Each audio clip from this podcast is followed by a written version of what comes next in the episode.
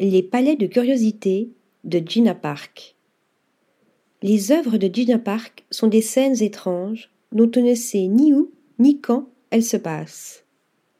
Dans les séries Collector's Room, The Guardians of Cabinet, The Moon Palace et Voyage into the Sun, elle emploie la peinture à l'œuf, tempera, une technique utilisée depuis le premier siècle, et développe progressivement un paysage où figures géométriques, sculptures, animaux et plantes s'accolent de façon presque aléatoire comme dans un rêve. Des entités tirées des mythologies grecques et égyptiennes cohabitent avec des objets que l'on aurait aisément pu rencontrer dans des cabinets de curiosité ou en arpentant les galeries dites d'art ancien de musées occidentaux. En effet, l'artiste débusque ces sujets dans des livres d'histoire, des musées, des jardins botaniques et des eaux, qui sont autant d'institutions dont l'histoire est intrinsèquement liée à la colonisation.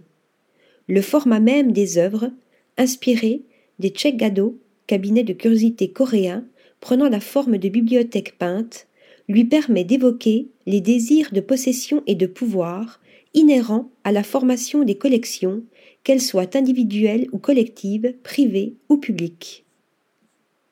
Les êtres vivants et les objets qui peuplent les œuvres de la peinture coréenne sont issus d'une grande variété d'époques et de pays, permettant à l'artiste d'interroger notre relation aux cultures étrangères.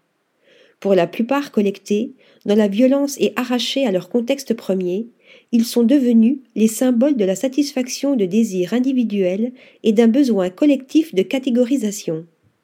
En les rassemblant dans des scènes hors du temps et dans des espaces difficilement identifiables, Gina Park nous met face à ces contradictions et crée une nouvelle collection, la sienne, en deux dimensions, colorée et kitsch, où la hiérarchie entre art classique, artefact et forme vivante n'a plus lieu d'être.